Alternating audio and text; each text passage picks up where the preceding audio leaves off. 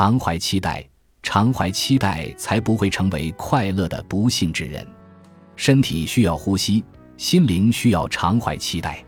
如果应有尽有，其有也就平淡无趣。即便是求知，也需要永远保有能够激起探索欲望的余欲。希望可以使人振奋，福满能够置人于死地。讲业的诀窍在于永远勿令满足。一旦无欲无求，也就到了堪虑的时候，那是无乐之乐。无欲则忧生。